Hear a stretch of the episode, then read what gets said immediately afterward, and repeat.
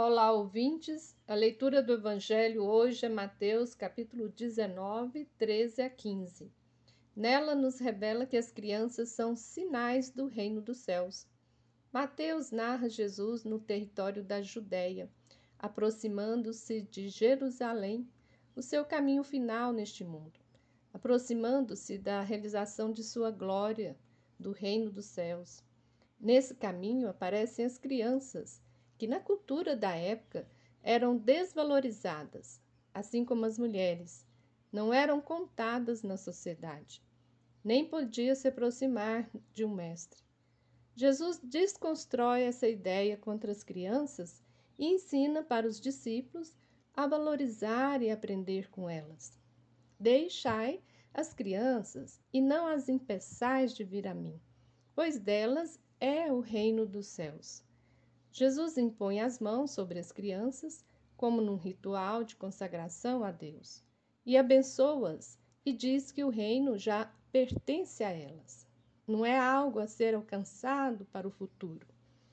Isto porque elas já vivem os sinais do reino.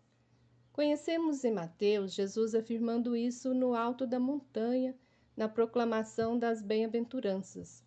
O reino dos céus também já é dos pobres no espírito e dos que promovem a justiça.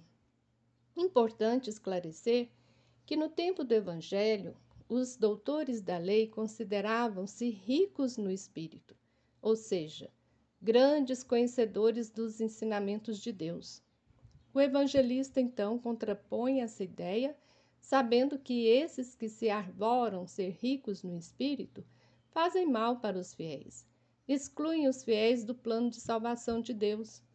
Por isso, na montanha, Jesus afirma que o reino dos céus já está acontecendo para os, os que são pobres no espírito, pois não são como os doutores da lei. Pelo contrário, são humildes, são obedientes à lei ensinada por Jesus.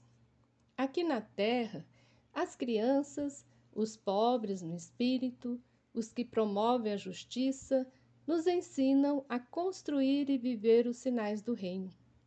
Cabe a nós ter o discernimento para compreender essas coisas e compreender como fazê-las. Então, com a alegria das crianças, vamos cantar, vamos dançar, vamos aprender a mudar a nossa história, construindo aqui mesmo os sinais do Reino assim como poetiza tão bem o cantor Zé Vicente na sua música Canta Meninada. Ele vai dizer um trechinho assim: Criançada, faça roda, que a esperança quer dançar. Vão em frente abrir os caminhos, nova história quer chegar. Você ouviu o comentário do Evangelho feito por Simone Furquim Guimarães, do Centro de Estudos Bíblicos do Planalto Central. Este é o podcast Naciana do blog Coletivo Inaciana.